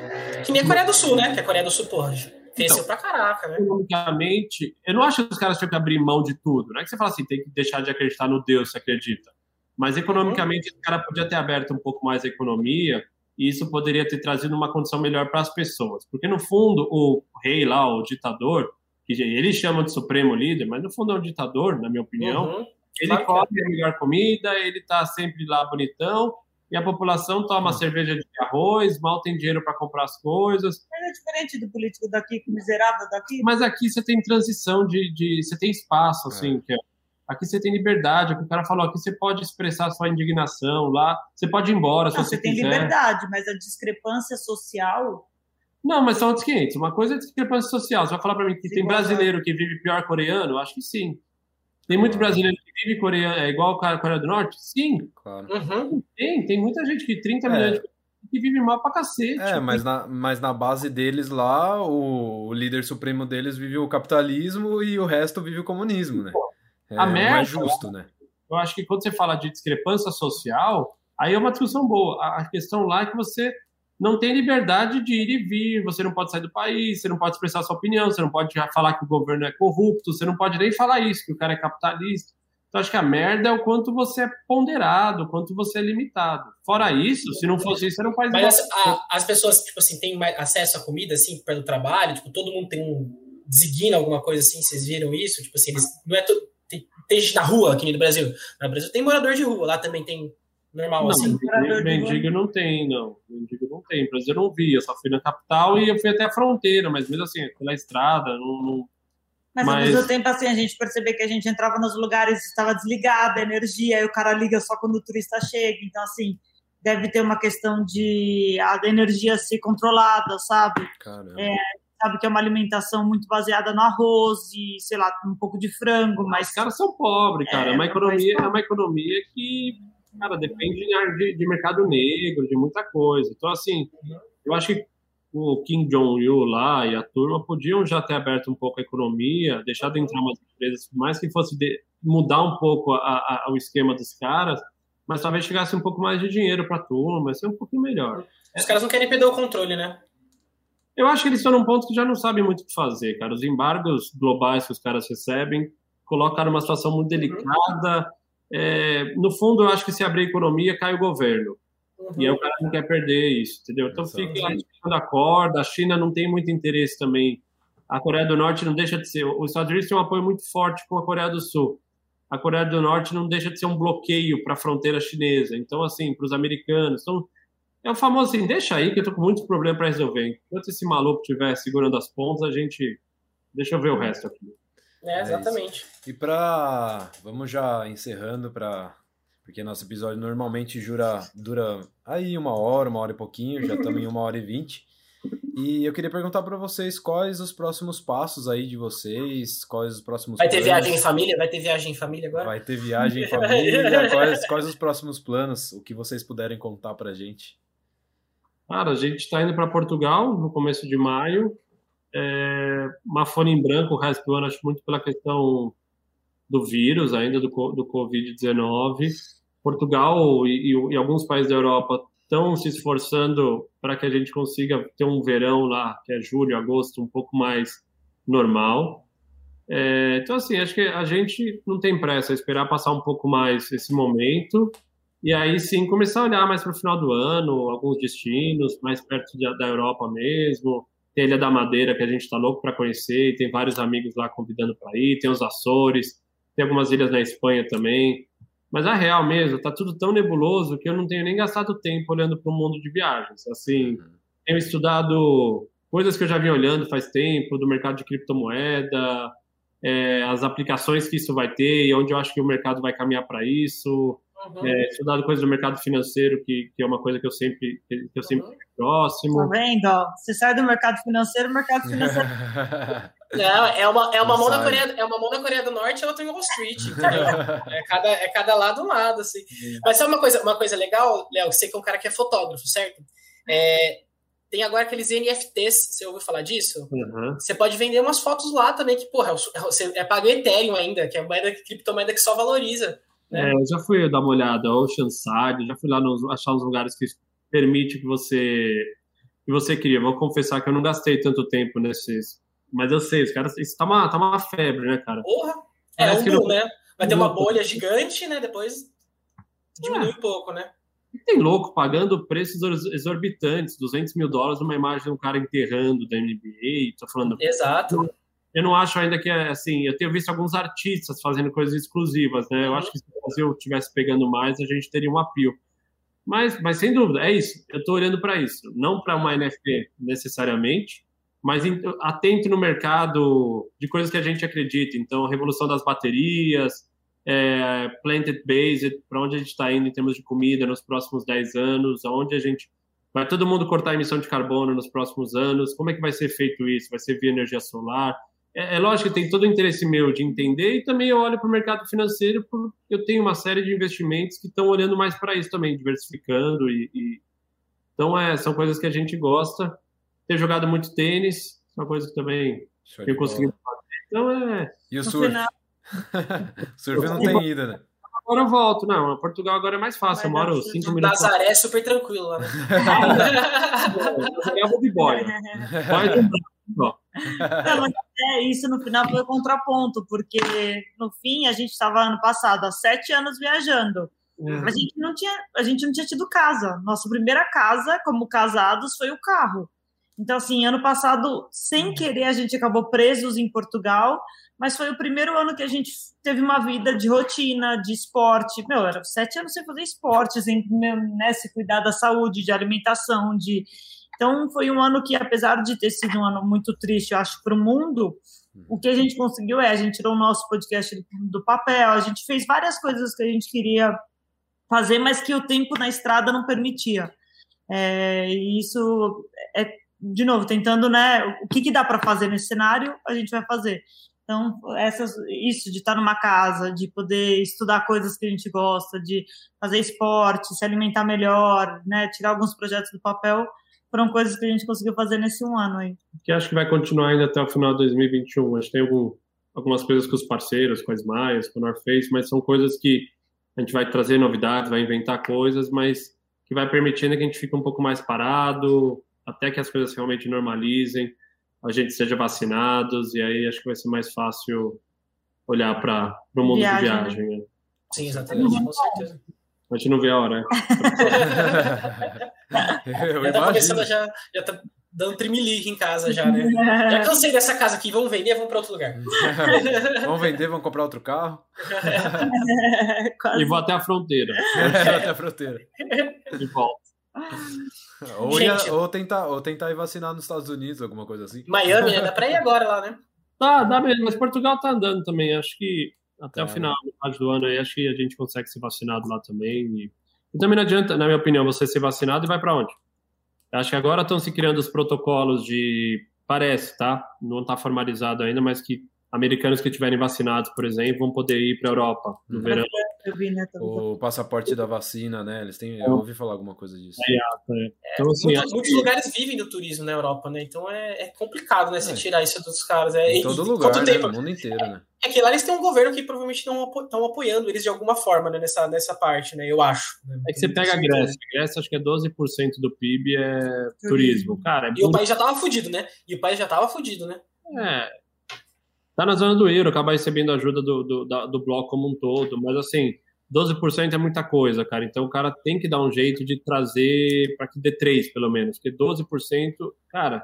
Quebra todo quebra, gente. Quebra um país. É diferente falar assim, ó, você ganha 5 mil reais, você vai te pagar 4 mil aí por um tempo, sei lá, 4.500. Uhum. Ah, 500 reais eu sobrevivo, mas num país você tira 12%, mata. Então, assim, os caras já tanto falou, já tava andando às vezes com o andador, você tira 12%, Aí ele quebra, quebra do lado, quebra o outro, vai todo mundo. Uma cadeia, né? Exatamente. Cadeia. Então é, é ah, torcer para. Os eixos lá, tipo, Nova Zelândia e Austrália estão criando meio um eixo, né? De poder Não, já tem a bolha, transitar. Já. Então, assim, Hong Kong, você vê essa maneira. Ah, mas teve, ó, teve show já na Nova Zelândia final de semana. Esse final de semana teve um show na Nova Zelândia. O negócio foi bizarro, assim, muita gente. Eu fiquei até com...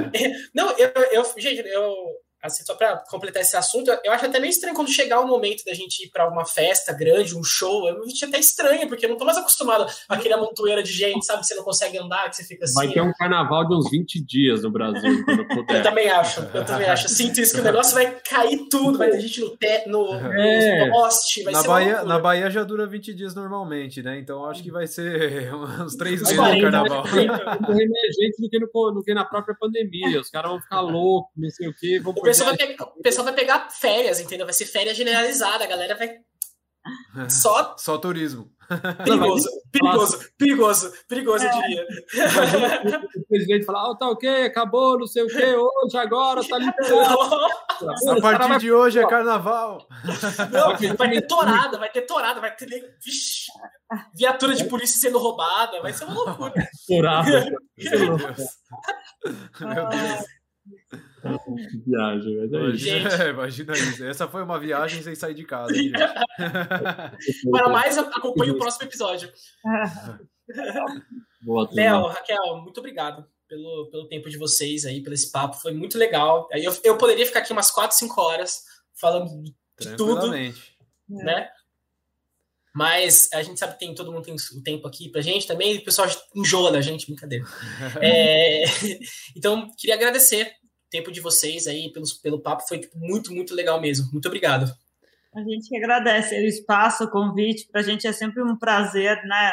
É o que a gente fala, no final a gente, de alguma forma, conta a mesma história, mas a gente vai ouvindo inputs diferentes e traz reflexões uhum. também para nós, então, mesmo no começo, vocês viram a gente lá já, ah, mas deixa eu repensar, tipo, a gente também para para olhar para trás e...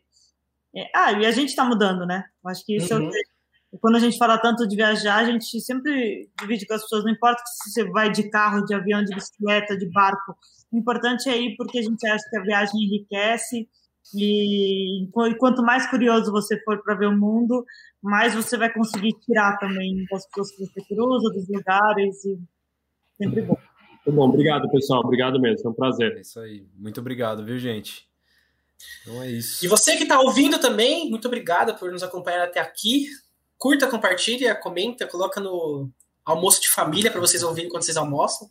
Sim. Faz um zoom, faz um zoom com a galera. Não pode esquecer, hein, João? Não pode esquecer. Se inscreve no nosso canal no YouTube e a gente também tá com um canal de, de pílulas, que são pequenas doses aí do, do que a gente tem feito aí dos episódios. É Exatamente. Valeu, Valeu gente. Galera. Obrigado. Valeu.